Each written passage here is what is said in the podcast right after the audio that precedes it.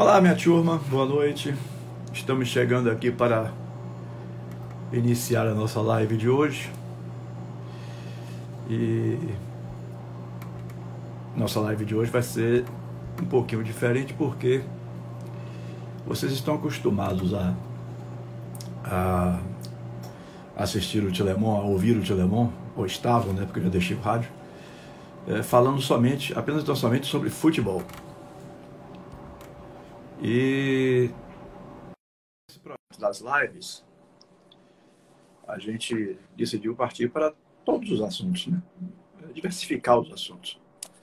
E hoje é, eu tenho como convidado o querido Guga Meira, que já está aí na, na tela, vocês já estão vendo, é, um dos cantores da nova geração da música baiana. Estou fazendo essa apresentação aqui um pouquinho para poder é, deixar o, o, pessoal entrar. É, a, a, galera vai começar a entrar aqui agora. É, isso. e aí tem alguns amigos meus, eu já tenho 60 anos de idade. Tem alguns amigos meus que, ah, não, não acredito, você gosta de, de música de, de é, Thierry, de Guga Beira, de Bruni.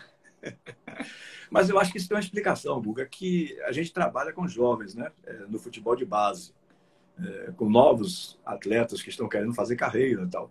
Então eu acabo, eu com meus 60 hoje, acredito que eu tenho uns 40, na verdade, uns 30, 40, porque eu acabo sendo obrigado a conviver com essa mesma linguagem. Sem dúvida. Porque é, todos eles comentam. É, outro dia, dentro do carro, estavam cantando a música do Thierry, o Cracudo, todos os quatro que estavam no, no, banco de trás do carro. então, você vai pegando essas coisas, você vai se acostumando com essas coisas.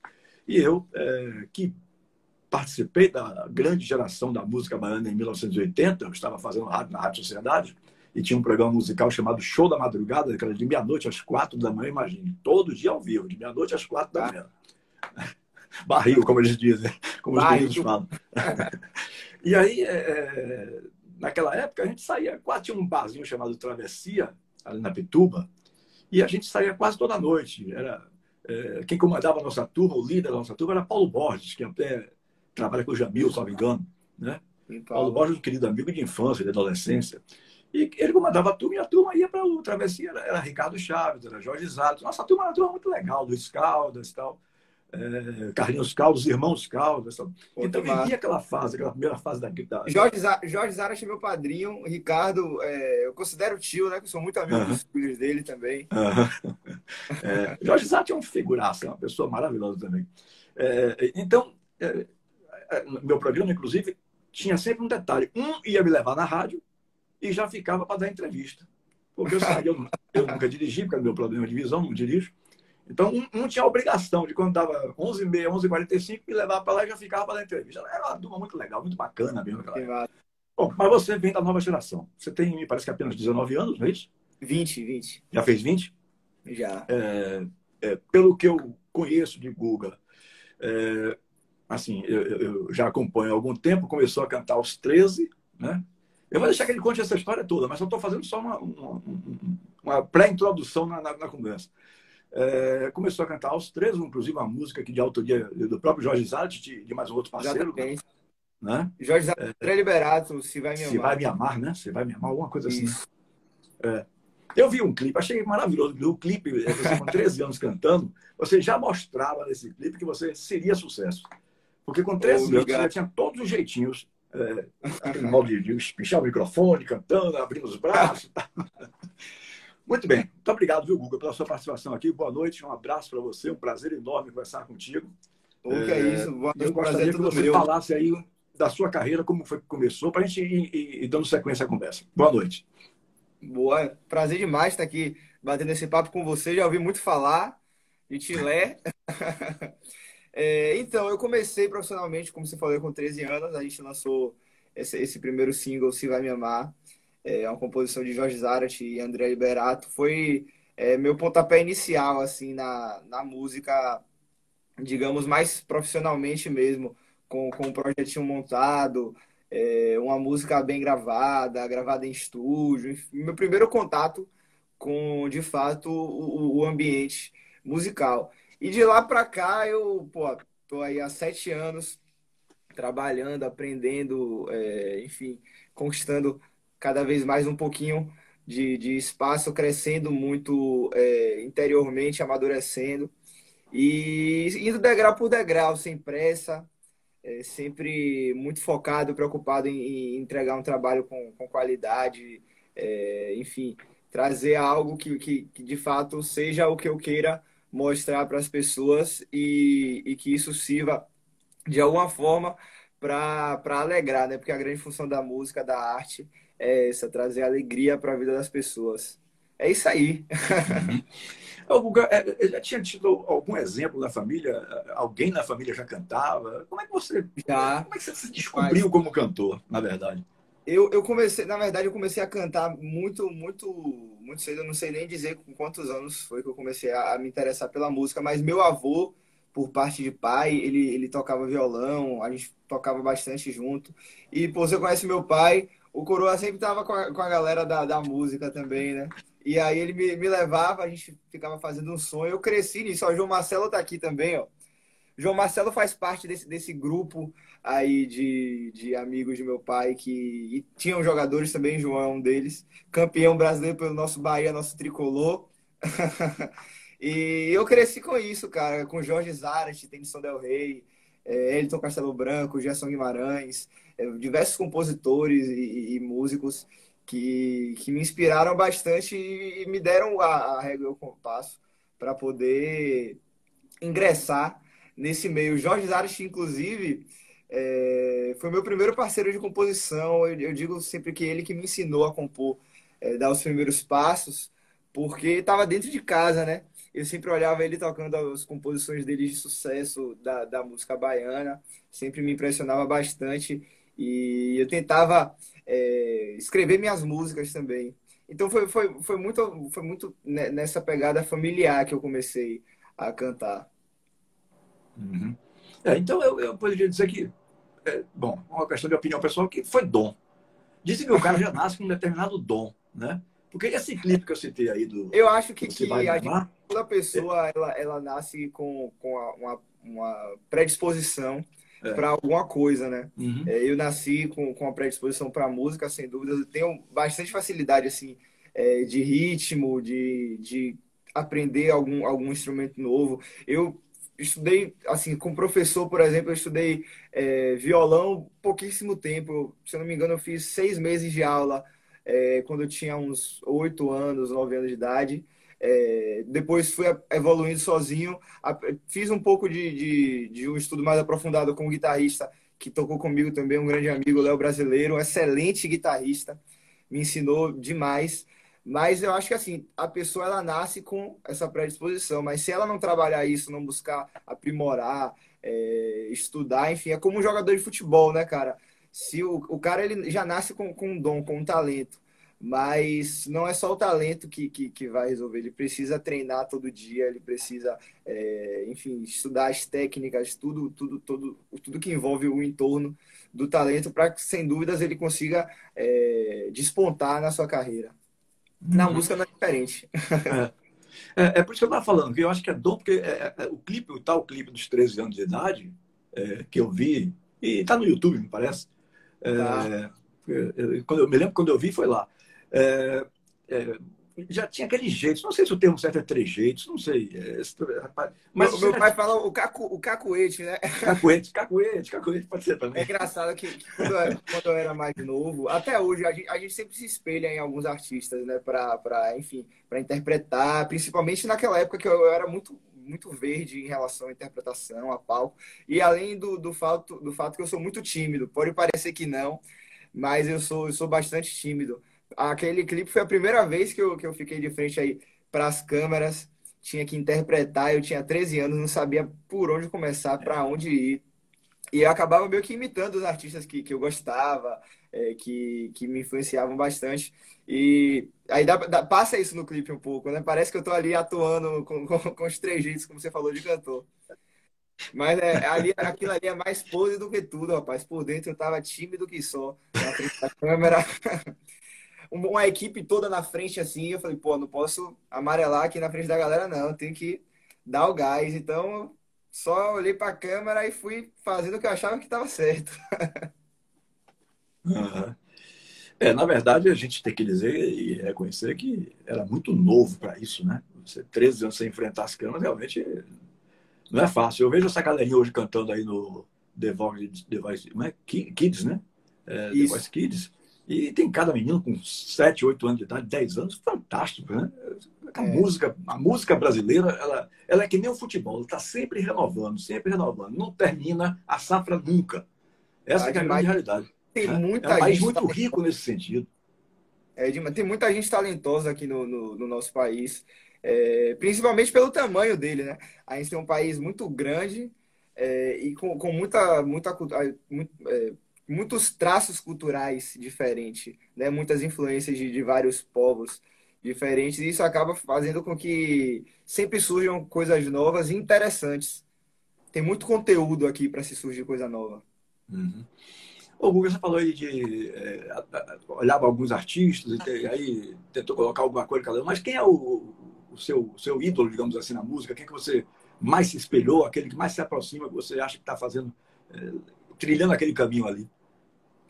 Cara, tem um, um, A gente sempre brinca, né, falando que, que pô, tem, tem diversos artistas aí que, que eu me espelho, mas tem, tem alguns que eu acho que no contexto geral, é, não só na, na, forma de se comportar em palco. Eu acho que indo um pouco além disso, eu um artista que eu tenho como principal referência, assim, sem dúvidas, é Ivete Sangalo, por conta de, de tudo que ela construiu na carreira dela. Eu vejo a carreira dela, pô, é uma carreira brilhante. É um artista que levou a música da Bahia aí para o mundo inteiro. E, pô, é ela, né? Ela é ela daquele jeito espontâneo, é, que cativa todas as pessoas. Eu tento me espelhar e aprender muito com, com, com a espontaneidade dela, a humildade dela, a forma como ela, é, enfim, traz o trabalho é, sempre já com muita qualidade, uma artista muito preocupada em trazer um trabalho com conteúdo, é, com qualidade de, em todos os aspectos, desde de, da qualidade musical até a qualidade de quando, por exemplo, um trabalho que envolva o audiovisual de um DVD, de um clipe, é, de tudo, ela se preocupa com, com tudo, é uma artista extremamente bem assessorada também, tem uma equipe, eu tenho o prazer de conhecer a equipe dela, né, Fabinho, é, Cintia, a, a equipe da IS, que é uma equipe sensacional, e, pô, a carreira dela, tudo isso faz com que a carreira dela seja brilhante, né, é, é a principal, assim, mas tem, tem diversos artistas que eu, que eu me espelho também, tanto nessa, nessa quesito de condução de carreira, quanto no quesito é, de música mesmo, de eu gostar demais de ouvir. Eu gosto muito de ouvir Jal, Saulo, é, esses artistas aqui da Bahia, Léo Santana. Léo Santana também é outro que está trilhando uma carreira fantástica aí. Depois que ele saiu do Parangolé, ele só acende e, e dá sempre passos muito, muito bem dados, com, e acaba quebrando vários paradigmas que às vezes a gente tem na música, é, principalmente na, na questão de trabalhar as redes sociais, de se unir a outros artistas, aquele pensamento de que pô, a união faz a força, né? ele está sempre é, agregando, com, tanto com artistas de outros segmentos do dele, quanto de segmentos dele. Ele tem, por exemplo, o, o projeto Encontro, com o Léo Santana, ou com o Xande e com o Tony Salles, e tem diversos projetos com dupla sertaneja, a galera do funk, enfim. É, tem uma galera massa aí que, que eu me espelho. Eu bebo de várias fontes, na verdade, né? Eu falo uhum. esses, mas eu, eu gosto demais de, de, de muita, muita coisa diferente. Uhum. É, você imagina a emoção que você viveu, que você já dividiu o palco com esse pessoal aí, né? Boa, não fale não, emoção demais. Principalmente agora no, nesse último carnaval, que, que eu pô, tive a surpresa de cantar com o Ivete no, no, na frente do camarote dela. Quando a gente saiu do, do, do Farol da Barra, é, a gente estava com, com um microfone que. Meu microfone ele tinha dado pau no carnaval. Essa história é engraçada. Ele tinha dado pau e não estava funcionando naquela correria, pô, sem conseguir achar outro microfone. Como é, meu empresário, eles estavam fazendo junto o camarote com, com o Ivete, eu imaginei que ele tivesse pegado alguma coisa de estrutura do camarote emprestado do microfone e levado para mim. Aí ele falou assim: quando chegar no, na frente do camarote de Veveta, eu vou pegar seu microfone é, eu vou pegar seu microfone. Aí eu entendi, pô, ele vai, deve pegar e depois deve trazer outro para mim. Mas aí, cara, quando eu cheguei na frente do camarote, que do nada ele, ele pegou meu microfone, eu continuei cantando com outro, e imaginei, pô, troquei. Aí daqui a pouco eu ouço a voz, uma voz de uma mulher, assim, no, no, no mesmo fone que eu tava ouvindo minha voz no retorno. Aí eu falei, gente, que será essa mulher? Quando eu olhei pra cima, tá ela cantando lá na frente. Eu falei, eita. Tem até o vídeo aqui no meu Instagram, no meu canal do YouTube. Foi, ali uma surpresa, uma emoção, assim, a realização de um sonho mesmo, porque, como eu falei aqui, sou muito fã. É... Não, não esperava, apesar de que, quando o Rodolfinho ele disse para mim que ia pegar meu microfone, ele estava querendo dizer isso, que ela ia cantar comigo, mas eu não, não tinha associado na hora. Então, para mim, foi um susto, uma surpresa demais. E aí a gente cantou, pô. Ela, ela cantou minha música também hoje. Foi, foi pô, um momento, talvez um dos momentos mais especiais aí da minha carreira. E no carnaval, você estreou quando? No carnaval, se eu não me engano, ó, eu estreiei, eu estreiei em 2015, mas não foi em trio elétrico. Em 2015 a gente tocou no Camarote Planeta Band, foi minha primeira aparição assim no carnaval. Nós fizemos um show e 2020 agora a gente completa quatro anos de pipoca. A gente não tocou em 2016, mas 2017, 18, 19 e 20 a gente é, faz quatro anos de, de pipoca no circuito Barrondina. É, mas não só na pipoca também, né? A gente toca nos camarotes. Esse ano a gente tocou todos os dias do Camarote Arém, tocamos no Camarote Salvador também. É, foi um ano, inclusive, que eu, eu tive por minha maior agenda de, de toda a minha vida no carnaval. Foram nove shows aí em seis dias. É uma agenda de um, de um atleta, quase jogador de futebol aí, o desgaste. Mas, pô, é gratificante demais, pô, porque a gente, quando você trabalha com o que você gosta, eu acho que qualquer esforço, ele, ele, é, ele fica fácil pra, de você enfrentar quando você está trabalhando com felicidade, com alegria e, e, se sentindo realizado, né? É. Você também fez, é, tem um, um, aqui dizendo, Ivan Regis 15, dizendo que você está parecendo com o Juninho Volante. eu não achei muito não, mas tudo Vou bem. dar um beijo para Tereza Matoso. O Tilé, eu tenho um problema muito sério que eu não consigo acompanhar todas as mensagens da live aqui. Eu tô vendo aqui eu, agora. Não, eu também não consigo. Um, um, um abraço, um abraço para Matheus Almeida também. Delson, oficial, trabalhou com a gente no carnaval. Abração, tamo junto. É, eu tô, eu tô fazendo live de uns 15 dias para cá, né? O meu programa saiu do ar na Rádio Metrópole. Eu hoje sou um aposentado da nação, do INSS, Instituto Nacional de Seguridade Social. Então, é, eu inventei, tem um tempinho, inventei de fazer as lives, né? o Papo Continuar em lives. É, e também eh, não consigo acompanhar, primeiro que as letrinhas são muito pequenas, o problema de visão que eu tenho. Então, eu hum. para fixar a leitura, realmente eu tenho uma certa dificuldade. É pequena para todo mundo, ainda mais é, quando a gente vai fazer uma live mais de conversa, que eu apoio aqui um pouquinho longe, para eu ver, eu também sou cego, botei logo óculos aqui para poder pegar tudo. O Anselmo Costa aqui mandando um abraço para você também. Grande Anselmo, gente boa da melhor qualidade, meu maior, querido Anselmo. É, da Bahia, do Brasil. Ô, Anselmo, depois eu quero uma oportunidade com o Tiago Aracan, viu? É, para fazer uma live com ele. Eu também gosto, eu falei aqui que gosto das músicas dos jovens, pela convivência minha com os jovens é, que são ligados à minha empresa, como atletas, mas também gosto das músicas boas, né? Roberto Carlos, por exemplo, eu já fiz três cruzeiros jogando só para ver o rei cantar cara a cara, frente a frente, assim. Roberto Carlos é um negócio fantástico. Sim, mas é, você falou aí do carnaval, da sua participação no carnaval, você também fez participação especial no carnaval de São Paulo, não foi, Guga? Foi, a gente tocou dois anos lá, em 2018 e 2018 e 2019. Cara, eu, eu, me surpreendi demais com o Carnaval de São Paulo. É, não conhecia. E, pô, a gente que é, é de Salvador acaba sendo um pouco clubista nesse sentido de, pô, Carnaval de Salvador é o melhor que tem. Sem dúvidas, o Carnaval de Salvador é insuperável, mas eu me surpreendi muito positivamente com o Carnaval de São Paulo.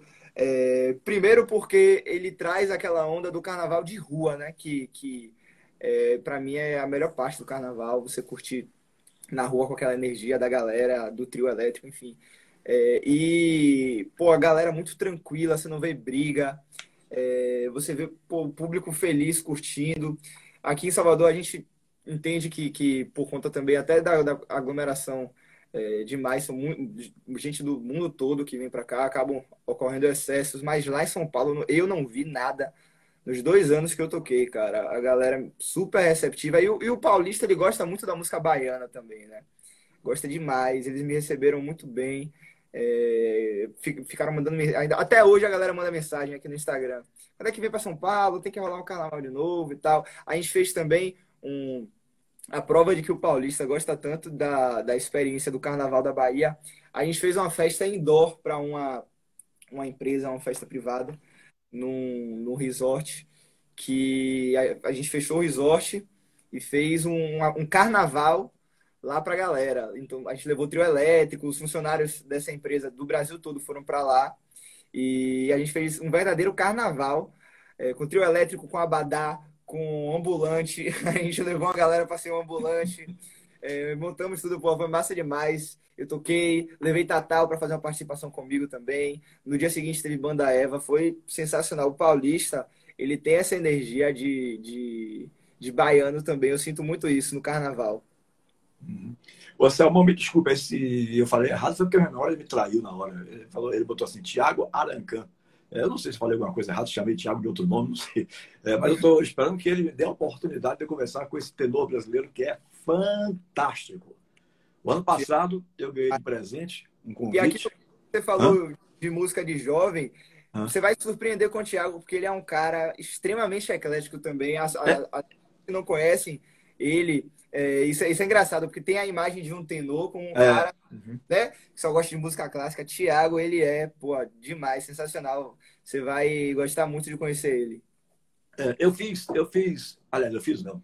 Eu fui convidado ano passado, é, ganhei dos meus netos o convite é, do Lucas e do, do, João. João, inclusive, trabalha de vez em quando fazendo é, vídeos do seu show, João Costa. O João me acompanha todo, todos os meus shows, o carnaval inteiro. Ele, ele me acompanha. João é um cara, pô. João e Lucas, né? Todos. João e Lucas, os dois são irmãos, é. Eu gosto é. demais. Era da família ali já. É. O, Lucas, o Lucas me deu de presente é, um par de ingressos para eu assistir o show do Aracan, Aracan, lá no Teatro Castro Alves. Fantástico, fantástico. Maravilhoso. Né? Muito bem. É, eu hoje estou conversando com o Guga Mira, você que por acaso entrou atrasado aí é, na nossa live, é, aqui no, na live Papo com Tilé. Né? Programa que foi sucesso do rádio, agora em lives é, das 19 às 20 horas, das 7 às 8 da noite. Eu antes tinha dito que ia fazer três vezes por semana. Não estou conseguindo fazer só três. Já estou em quatro. Agora, semana que vem, já tem todos os dias, de segunda a sexta. Né? A, a produção já está marcando aí as entrevistas e tal. É, a gente troca ideias sobre nomes e vamos levando, vamos levando. Eu acho que esse tal de live uma hora vai cair, vai, vai deixar de ser moda. Não sei se é porque o pessoal está ficando preso em casa, que hoje todo mundo faz live. Todo mundo se acha hoje radialista e jornalista né? Faz live, faz entrevista, virou, virou um negócio assim, uma moda, né? Mas eu acho que quando acabar esse negócio de quarentena, a obrigatoriedade de você voltar ao trabalho, essas coisas todas, acho que essa coisa vai diminuir um pouco. Mas eu estou querendo me sedimentar aqui, fazendo meu negocinho devagarzinho, para que o negócio pegue, né? E eu possa continuar. Porque a moda eu acho que vai passar, mas eu se você que... faz bem feito, o povo, o público acompanha, né? Você acha, que Você dizendo? Ah, com essa quarentena, sem dúvidas, aí aumentou demais. E muita gente, tem gente que nem sabia que podia fazer, que existia live aqui no Instagram, essa ferramenta, né? Muita uhum. gente nem sabia. Mas, cara, eu, eu tenho percebido nessa pandemia que ela, ela foi muito boa para nos mostrar diversas ferramentas é, para o nosso trabalho que, que vão facilitar muito nossa vida depois de, dessa pandemia. Porque não é, não é novidade que, que essa realidade virtual é, já, já veio para ficar, né? Essa onda de, pô, hoje a gente tem, pelo menos no meu ramo, diversos artistas que ganham mais dinheiro nas plataformas digitais, Spotify, YouTube, tudo, do que fazendo show. Então, é, essa forma de, de, de você trabalhar no, no, mundo digital é muito bacana. E o mais bacana disso tudo é que você acaba não dependendo de, de, de terceiros para poder é, mostrar o seu conteúdo e produzir. É. Isso que eu acho massa, porque, por exemplo, pra, eu, pra, eu que sou artista, quando lanço uma música, a gente sempre tenta alguns meios de comunicação para poder veicular música e tudo mais. Aqui na internet, a gente tem o, no, o meio de comunicação com a gente mesmo. Não que os outros não sejam importantes, todos são fundamentais. Mas aqui a gente tem um acesso muito fácil e como a gente está aqui agora, o cara a cara, direto conversando com, com, com o público, eu acho isso muito massa, muito massa mesmo. Eu tenho aproveitado aí essa quarentena para dar uma estudada, porque eu era cabeça dura com isso. Meu empresário falava, faz live. Há, dois anos atrás, três anos atrás, ele falava, por que você não faz live? Devia fazer uma live toda semana. Eu ficava, pô, mas não vou fazer o que na live? Vou ligar a tela, vou ficar de frente assim, falando o quê? Não sabia nem como me comportar diante de uma live. Aí chegou nessa quarentena, eu olhei para ele e falei assim, rapaz, você tava certo mesmo, viu? Já, se eu tivesse feito isso lá atrás, hoje, já tava profissional. já tinha acostumado, né? É. Agora, Guga, você com 20 anos de idade, um cantor jovem, bem jovem, então, você encontra dificuldades para se firmar na música? Você não tem enfrentado esse problema? Como é que você convive com essa história? Você tem dificuldades ou não? Porque o, artista novo, geralmente, ele fala de dificuldades. Por exemplo, eu tenho muita aproximação com o Bruno Bruni, que me chama até de pai, é, e ele fala das dificuldades que ele tem para sobreviver nesse ramo. Né? É, isso é assim com todos? É, alguns são mais sortudos? É, como é que é essa coisa com relação à Guga Meira? Dificuldade, eu acho que a gente sempre tem e é uma das coisas mais importantes aí da nossa vida. São as dificuldades que a gente passa, principalmente para que a gente é, amadureça, cresça, evolua e valorize né, tudo que a gente conquista. Se, se a gente ganha tudo de mão beijada, a gente acaba não, não entendendo o real valor é, das coisas. Eu, assim como todos os artistas, eu acredito, enfrentam diversas dificuldades. Mas é, eu prefiro sempre analisar essas dificuldades, esses, é, esses desafios, como barreiras que vão ser superadas. É, eu preciso é, entender como superá-las, estudar e me capacitar para isso. Porque tudo na vida, cara, que você quiser fazer, se você tiver um, uma ambição grande de, de sucesso, de, de um objetivo alto para você alcançar, você vai encontrar dificuldade, vai encontrar gente falando que você não é para fazer aquilo, é, gente criticando o seu trabalho, é, colocando barreira na sua frente, querendo te diminuir. Isso sempre vai acontecer. Mas eu tento muito trabalhar minha cabeça para sempre superar isso e levar tudo como, como um amadurecimento. É, mas hoje, na música, eu, eu enxergo todo esse, esse mercado com muito mais, mais facilidades do que dificuldades, porque a gente tem muita ferramenta hoje é, para chegar no consumidor e tem também tudo, tipo assim, a gente tem tudo nas nossas mãos. Qual é a dificuldade principal, o desafio principal? É você saber assimilar essas ferramentas e utilizá-las da maneira correta por exemplo, como eu estava falando aqui das plataformas digitais, tem artistas que, que estouram no, no país inteiro, até fora do país, porque é, a internet ela não tem fronteiras, né? Eu estava analisando aqui no meu Instagram, por exemplo, algumas estatísticas. Pô, tem, tem gente de, de Goiânia que, que ouve meu som, tem gente de, do Mato Grosso, tem gente do Amazonas. E, pô, eu nunca fiz nenhum trabalho específico nessa região, sacou? E de alguma forma meu som, meu som tá chegando lá e eu tenho acesso a, a, essas informações. Então qual é a grande dificuldade? Não, o grande desafio é você pegar todas essas ferramentas que o mundo hoje joga para cima de você, organizar tudo, entender como funciona e trabalhar em cima disso. Porque, é, pô, tá tudo aí. Eu acho que as oportunidades, lógico, tem uns que têm mais oportunidades do que outros. Eu me sinto um cara muito sortudo. Só em ter a família que eu tenho, você conhece meu pai, essa galera que pô, me apoia desde sempre, me dá todo o suporte que eu preciso. Tenho muita sorte de estar no escritório bacana, que de uma galera que acredita em mim, que não tenta me colocar para fazer nada porque vai vender ou porque tem alguma fórmula pronta, sempre me deixam muito solto. Então eu só tenho a agradecer, cara, e, e, me considero muito sortudo. Mas como eu falei, as dificuldades elas são para todo mundo. Cabe ter um, um, uma cabeça legal para tentar enfrentar isso como um crescimento, um amadurecimento pessoal. Verdade. Esse negócio que você falou aí agora, é, que um vê num lugar, outro vê no outro. Vou citar três exemplos agora. Meu filho está assistindo lá nos Estados Unidos, né, na Geórgia. É, apareceu aqui o professor Galego, que é o meu querido amigo Edinaldo Góes, dizendo que está ligado e assistindo lá em Teixeira de Freitas, no interior do estado. É para isso, e logo eu aqui em tá Salvador. Está assistindo de Recife. Ó. Tá pois é. Opa aí, que massa. E a gente, e eu, pelo menos, nunca fiz um trabalho específico em, em Teixeira de Freitas, em Recife, em, em, diversos outros lugares, que, querendo ou não, nosso trabalho acaba chegando para essa galera, né? É, é, impressionante como a internet, cara, é um, um, um, facilitador, lógico que se bem usada, né? É um facilitador de, de, de diversas coisas, principalmente do trabalho, e uma oportunidade aí que, que mais democrática para você se inserir no mercado. Aí, Léo Tilemão tá aparecendo aí agora. Parabéns, Guga. Opa, abração, Léo. Tamo junto. ô, ô, Guga, é, algumas músicas que você lançou já foram sucessos, é, são sucessos, né? A última, então, pipocou.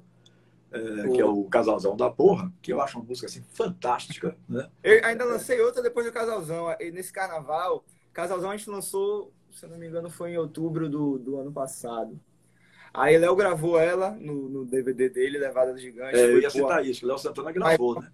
Tá aí enorme para mim. Fiquei muito feliz. É, foi mais uma realização de um sonho aí, porque eu não, nunca tinha emplacado uma música num artista grande como o Léo, né? E ainda mais um artista que eu sou extremamente fã, né? Eu falei aqui já. Sou fã demais, ele gravou, pô, fiquei muito feliz. Mas em, em janeiro, a gente lançou hoje, dia 10 de janeiro. É a música que a gente trabalhou aí no carnaval. Depois entra lá no YouTube, no Spotify. A galera que está acompanhando também, coloca lá, ó, Oxi, de Guga Meira. Tem um clipe muito bacana. A gente produziu o clipe com, com Rafa Matei, do Estúdio Cumbuca. Tem a participação de Dan Fernandes, Ju Paiva, é, Paloma Peixoto. Tá, tá bem bacana. Ô, Buga, é... qual o conselho que você dá para quem. Esses jovens aí, a maioria hoje pensa em ser jogador de futebol, mas certamente tem alguns que pensam em ser cantor, né? com toda certeza. Com Qual certeza. é o conselho que você dá? Você que também é um jovem que já tem sete anos de estrada, mas que ainda é muito novo, com 20 anos de idade, que conselho você passaria para um jovem desse que Rapaz, é isso. uma música? Como você falou, eu só tenho 20 anos de idade, eu também estou procurando um monte de conselho. mas é, eu, eu, as pessoas me perguntam isso às vezes, eu falo, pô, eu tô começando também, velho, tô precisando. Mas, cara, se eu pudesse dar um, um, um conselho para alguém, né, com, com um pouco que eu já que eu já vivi aí nesse meio, eu diria, tem alguns conselhos para dar, né, que eu acho que são muito importantes. O primeiro é sempre faz, é, trabalhar com qualidade, tentar é, entregar um trabalho que você dê o seu melhor. Às vezes, é, principalmente no, no mercado da música, a gente tem muita aquela onda de querer agradar, né? Querer a resposta do público e nem sempre o que aquele público, que às vezes também é importante falar isso, às vezes a gente toca para um público que não é o nosso público, não é o público que quer te ouvir.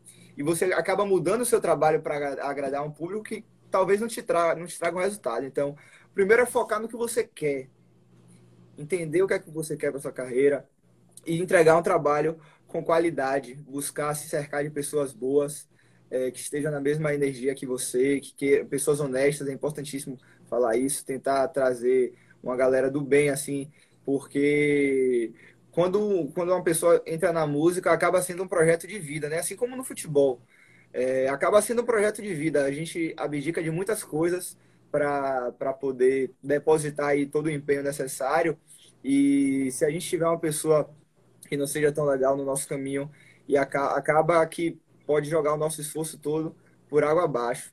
Então, acho que as principais coisas são essas: entregar um trabalho com qualidade, com verdade, é, buscar se aperfeiçoar sempre, melhorar, estudar e se cercar de pessoas boas que eu acredito muito em energia. Então, acho que quando você tem a, a sua, quando você faz a sua parte, as energias elas é, culminam para que aconteçam coisas boas. Uhum. Você já falou aí de escritório, de empresário e tal e me lembrou um fato que eu sempre comento com os mais novos que nos procuram, né, querendo ser jogador de futebol. A primeira coisa que eu digo é o seguinte: primeiro você tem que ter certeza que você quer essa pessoa. E se você confia nessa pessoa, se você tiver alguma desconfiança, vai embora, nem fique. Né? Porque é, eu costumo dizer, Google, é o seguinte, que eu posso errar nas minhas coisas, eu falo para eles. Por exemplo, eu já tive um, é, um prejuízo enorme na vida com a, é, uma formação de uma equipe de esporte numa rádio que não deu resultado. Né? Uhum. É, mas tive 21 anos de sucesso na Antônios, uma empresa de assessoria esportiva para jogadores de futebol. Então, eu acho que você uhum. tem que saber com quem você está trabalhando, confiar naquela pessoa. Porque, como eu disse, eu posso errar nas minhas coisas, mas não tenho o direito de errar se tiver representando fulano, beltrano ou ciclano. Porque aí eu vou prejudicar alguém na vida dele. Né? Com certeza. E quando eu me prejudicar, estou prejudicando a mim mesmo, eu assumo essa responsabilidade. E são poucas, são poucas pessoas que, que, pensam assim, são pouquíssimas pessoas que pensam assim. A maioria da, é, das pessoas querem, pô, vou sugar um pouquinho aqui desse artista, sugar um pouquinho desse, sugar um pouquinho desse, e acaba não trabalhando de fato é, da maneira como deveria com cada um deles. E é engraçado porque a maioria dos empresários de sucesso, pelo menos no ramo da, da música, isso não é regra, mas é assim, a maioria dos que eu conheço, eles sempre começaram com um artista. estouraram o artista e criaram um grande escritório com base nisso. E aí, pô, tudo bem, montou uma estrutura massa para agregar e conseguir somar na carreira de outros artistas também. E isso que é importante, cara, você ter o foco, ter, ter a ambição no bom sentido da coisa, de, de querer crescer mesmo. Pô, você está trabalhando para conseguir sucesso, para crescer, para alcançar seus objetivos. Então é isso aí mesmo, tem que, tem que ir para cima. Verdade, sem dúvida nenhuma. Ô, Guga, você escuta música com frequência? Demais, o dia todo. O dia todo. E ouço de, de tudo que você imaginar. Se eu abrir meu celular aqui agora, você vai ver desde música clássica, graças à influência aí do nosso ilustríssimo Arancan, até brega, tudo que você imaginar eu ouço, porque é, música é isso e a gente está na Bahia, né? Na Bahia a gente já ouve de tudo, porque aqui toca de tudo. Então, ouço música o dia inteiro. Não consigo passar o dia sem ouvir música. Não consigo. Aqui em casa, inclusive, sempre que eu chego, tá, tá a galera só conversando. Fala, pô, essa casa tá precisando de música. Boto logo a música na caixa de som, volume alto. A galera reclama comigo aqui, pô, você já chega conturbando o ambiente? Porra, baixa essa música aí, desliga isso aí. ah, bora botar música aí pro povo. Mas você, você prefere é, escutar as músicas gravadas ou, por exemplo, se puder, prefere ir a um show, um exemplo? Ah, eu gosto de, ao vivo. Gosto demais da música ao vivo. Sempre que eu posso, sempre que eu tenho a oportunidade, é, eu vou assistir shows. Primeiro porque, pô, é uma forma de você estar tá prestigiando todos os artistas, né? independente do tamanho dele. É, o grande produto, lógico que fora da pandemia, né, do, dos artistas, é o seu show. Eu vou, gosto demais, prefiro esse, assistir a música ao vivo, porque música é energia também, né? E ao vivo você consegue sentir a emoção do artista mais, mais, é, mais forte. Do, não que você não consiga por telefone, muito pelo contrário, no telefone você consegue, mas se você está vendo o artista, é, olhando a interpretação, que muitas coisas da interpretação acontecem no, no, improviso também, é bom demais. Todo final de semana aí eu vou assistir uma musiquinha ao vivo. Nem que seja um cara tocando voz e violão no barzinho. Agora, as suas composições, elas, elas têm a ver com sentimentos seus mesmo ou não? Rapaz, algumas sim, outras não. Eu gosto muito de compor e, e hoje em dia, é, não que isso perca aí o, o brilho, a, a, margem, a mágica a arte da música, mas hoje em dia, quem, quando a gente trabalha de composição também, a gente acaba não podendo ficar só refém da inspiração sempre. A inspiração ela é, ela é o bônus, né? é como eu falei, é o dom, mas é, eu tenho uma rotina de, de composição com alguns parceiros.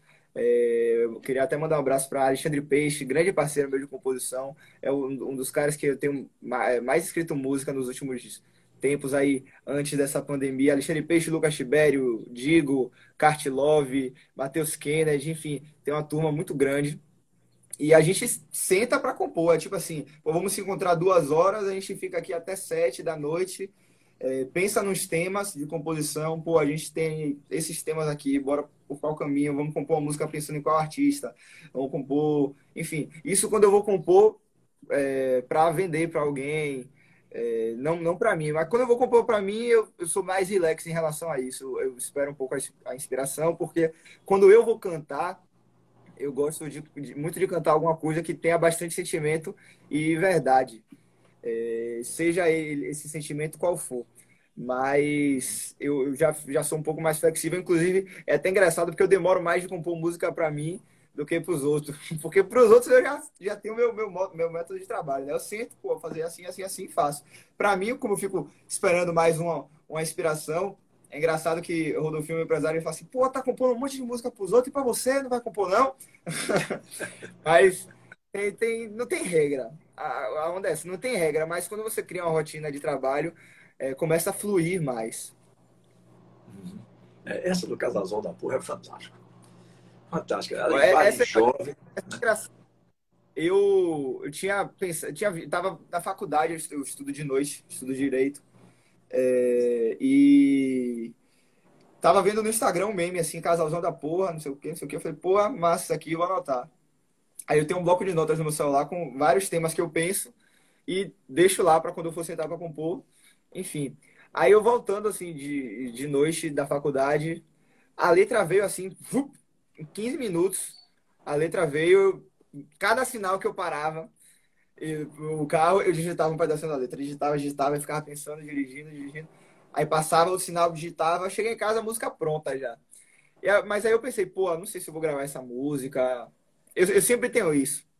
Quando eu componho alguma música, é, é, nem sempre eu, eu pego visão logo que ela pode ser boa ou pode, enfim, que a galera pode gostar. Não tinha pensado em gravar, mas a gente tem o, o costume de fazer um arranjo para mandar a música para os, os artistas, né? A gente não grava só voz e violão. A gente manda para um produtor, ele faz o arranjo bonitinho e a gente manda praticamente a gente manda a música pronta para o artista. Aí eu tô fui me encontrar com o meu diretor musical no dia seguinte. Eu falei, pô, eu fiz essa música ontem aqui. É, vamos fazer um arranjozinho dela aqui para ver e tal. Aí a gente fez.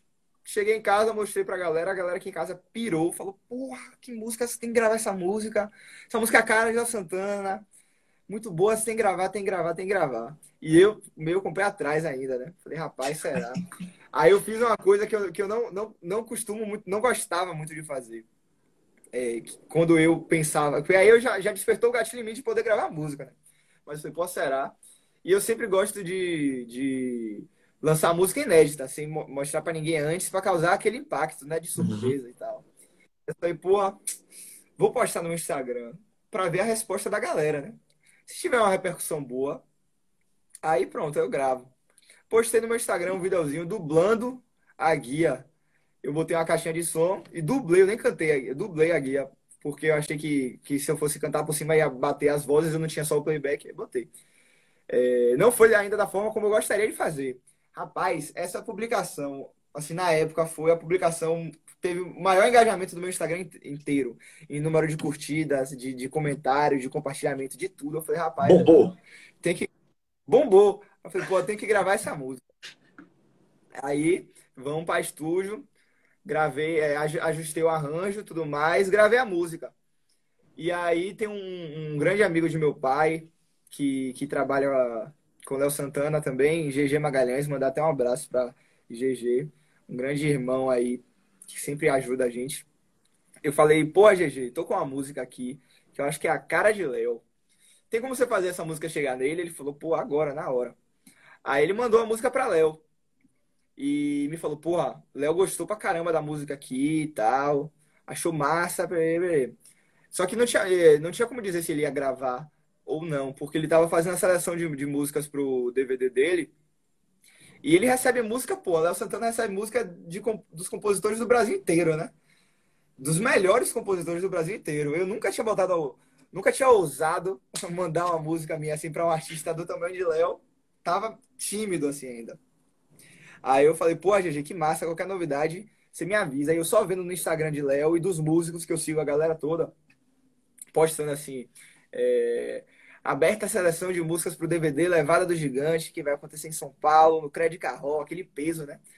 E a galera toda mandando, eu, eu vendo todos os meus amigos compositores se movimentando. E, tipo, eu tenho alguns amigos compositores que já tem vários hits emplacados com, com, com artistas grandes, pô. Mateuzinho Kennedy, Kart, é, Rafa Lemos, o próprio Peixe. Peixe não precisa nem falar, né? Digo, uhum. enfim, a galera se, se reunindo para compor música pro DVD de Léo, todo mundo, porra, vamos compor, abriu seleção.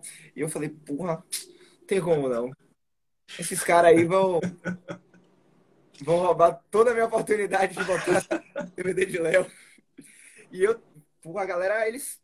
Eu sou muito fã da, da galera que compõe comigo, porque eu aprendo muito com eles. Sou fã, de verdade, ouço as músicas dele, enfim, fiquei vendo aquela movimentação e já estava um pouco desacreditado, né? Até porque minha música, ela não é uma música, apesar de, de eu achar que tinha bastante a ver com ele, ele estava vindo numa linha de gravação de, de uns pagodes, umas coisas mais pesadas, assim. E eu falei, pô, minha música é romântica. Léo Santana, ele vai querer gravar uma coisa mais de festa, enfim. E aí passou uma semana, duas semanas, três semanas, e nada. E eu já, já, já tinha até esquecido. Não tinha contado para ninguém também. Eu não tinha contado para ninguém. Já tinha até esquecido, tipo assim, me conformado. Falei, ah, não vai entrar, não vou ficar criando expectativa para daqui a pouco não rolar, né? Falei com a galera aqui em casa, com meu pai também, ó, oh, velho, nem cria expectativa, pô, não vai, não tem nem como ele gravar isso aí. Aí foi passando, foi passando, foi passando, foi passando. E nada, nada, nada. e só vendo ele postando assim, é, produzindo músicas novas e não via nenhuma, nenhuma das músicas que ele postava parecia com a minha. E eu desacreditado, desacreditado. Aí, um, essa brincadeira toda durou um mês. Quando passou esse um mês, eu tô no meu estúdio ensaiando com a banda para um show que a gente vai fazer no final de semana. E aí, é... daqui a pouco meu celular pá, pá, pá, travou. O WhatsApp de mensagem, Instagram, travou, tipo assim, foi papo de, de 400 mensagens no, no, WhatsApp. E no Instagram não dava nem para ver, porque aparece um númerozinho máximo e depois para de contar. falei, rapaz, que porra é essa? Não consegui nem abrir meu celular. Quando eu, quando eu abri, uma, eu abri a primeira conversa, né? Um amigo meu me mandou a publicação de La Santana no Instagram. Ele tinha publicado. Dentro de um ele, carro, não foi? Dentro de um carro. Cantando, cantando eu vi. Cantando música falando, cara, eu sempre quis gravar uma música assim, tava esperando essa composição. Eu falei, meu Deus do céu!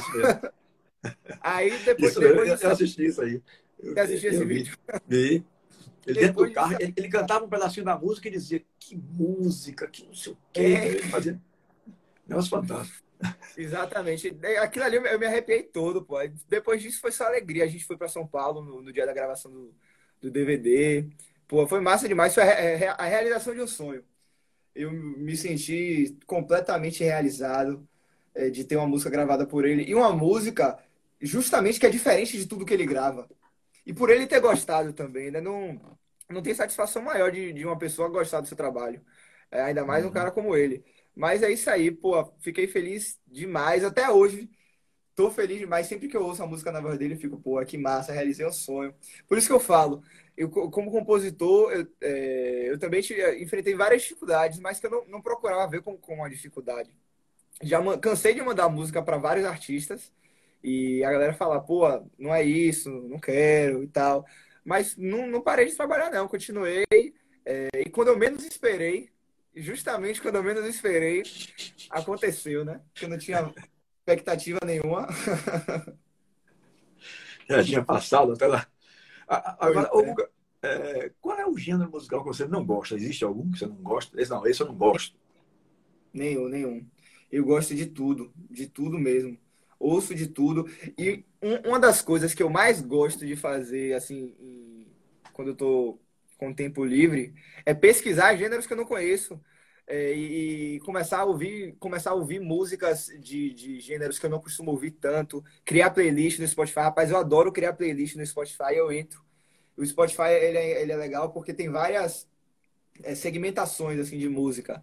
E aí você consegue ver por exemplo as mais tocadas na Suécia as mais tocadas na China eu vou entrando sempre nessas playlists ouvindo quando eu pego alguma referência até que eu possa colocar no meu som nas minhas músicas beber de uma fonte diferente eu vou colocando nas minhas playlists e vou ouvindo sempre de tudo. Eu acho importante demais a gente é, conhecer o desconhecido, porque é aí que a gente aprende, né? É. Aí, Fute Vidal dizendo boa noite a Dona Leão e Guga e a todos e todas. Estou assistindo aqui em Jequié. Boa, que massa. Um abraço, um abraço para toda a, a galera. A apareceu também aí. A Tem mensagem família... do nosso querido. Hã? Tem uma família lá em Jequié também. Um abraço para todo mundo. Minha família que mora lá de que é massa demais. Uhum.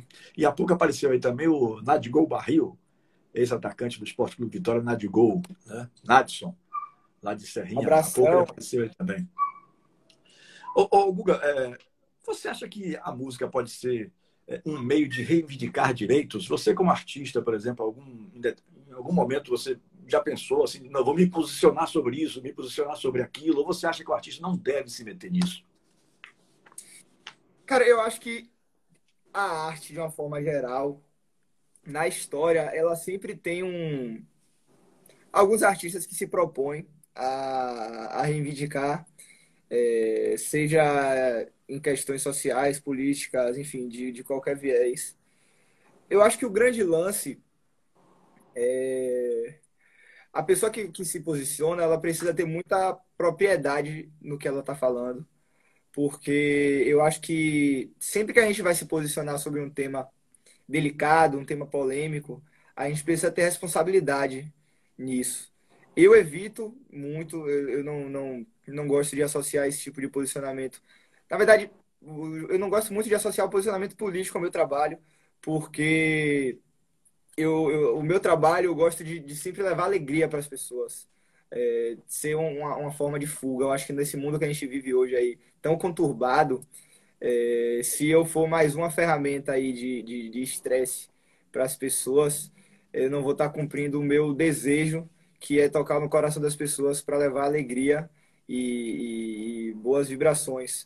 Mas eu acho que se, se o artista ele se posiciona com responsabilidade no que ele está falando, com, com coerência e com conhecimento, na verdade a palavra é essa. Eu acho que para a gente se posicionar sobre qualquer coisa, a gente precisa ter um conhecimento real sobre, sobre aquilo para falar com, com responsabilidade, principalmente os artistas.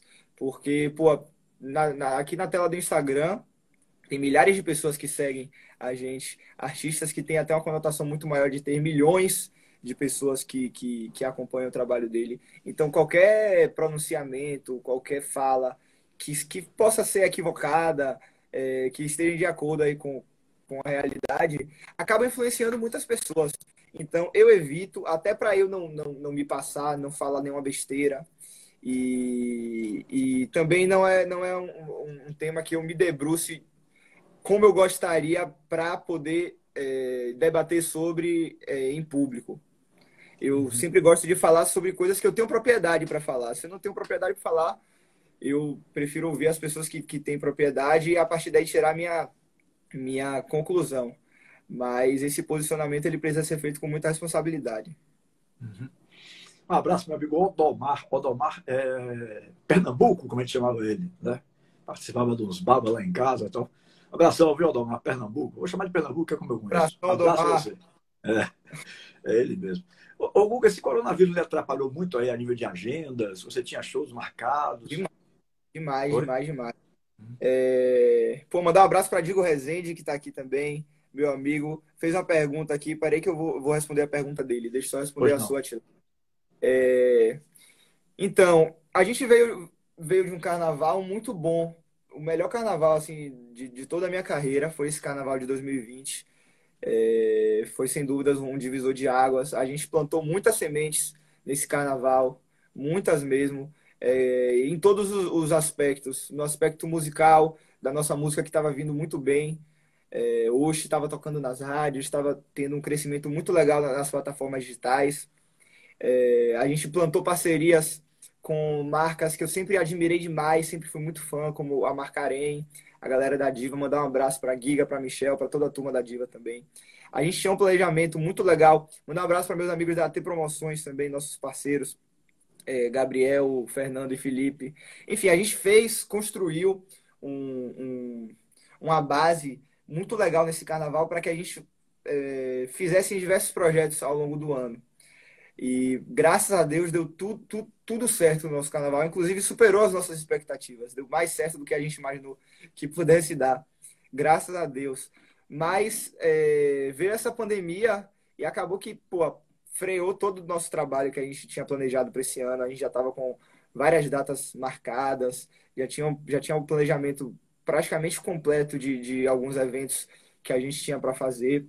Mas eu acho que não vai ser essa pandemia que vai frear a gente, não. Quando acabar, a gente volta na medida do possível, na medida que as aglomerações forem liberadas, a gente vai voltar a fazer os nossos eventos com responsabilidade, dar continuidade a essas parcerias, até porque são pessoas que, que não são parceiros de negócios, mas são parceiros amigos, que a gente quer o bem e eles querem o nosso bem também. A gente quer crescer junto, a gente quer construir coisas juntos. Então eu acredito que, que isso tudo vai, vai continuar quando acabar essa pandemia.